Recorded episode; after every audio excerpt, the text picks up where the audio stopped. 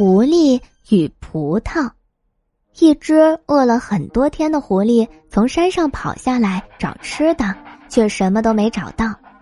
看来周围的动物们都已经掌握了它的行踪，摸清了它的特点，一闻到它的味儿便躲藏了起来。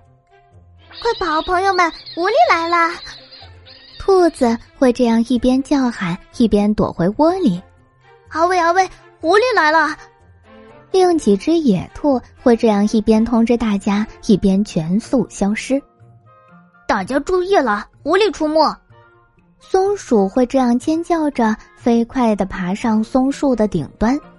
这样一来，狐狸完全没有办法捕到猎物，填饱肚子了，就连塞牙缝都不可能。或许在没有人认识它的村子里，还能有些好运气。他经过一个街角，那里种着一株弯弯曲曲的葡萄树，枝条盘绕向高处伸展而去。其中一根枝条上挂着一串喜人的果实，那是一串葡萄，肯定是玫瑰香。虽然很多人会说它是马尔维萨或是普列托皮库杜，而品酒专家肯定会说它是福德乔。事实上，对于狐狸来说，葡萄的品种根本不重要，虽然它不常吃水果，但这串诱人的葡萄却出现的很及时。于是他开始尝试着去咬它，第一次没成功，因为它实在太高了。他又试了三次，仍然徒劳无功。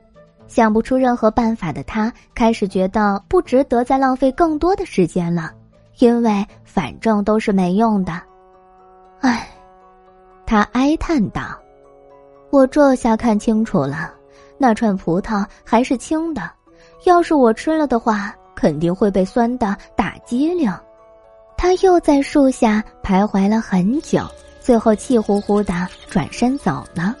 这其实很常见。当一个人想得到什么，但却得不到时，往往都会安慰自己说那个东西其实不重要。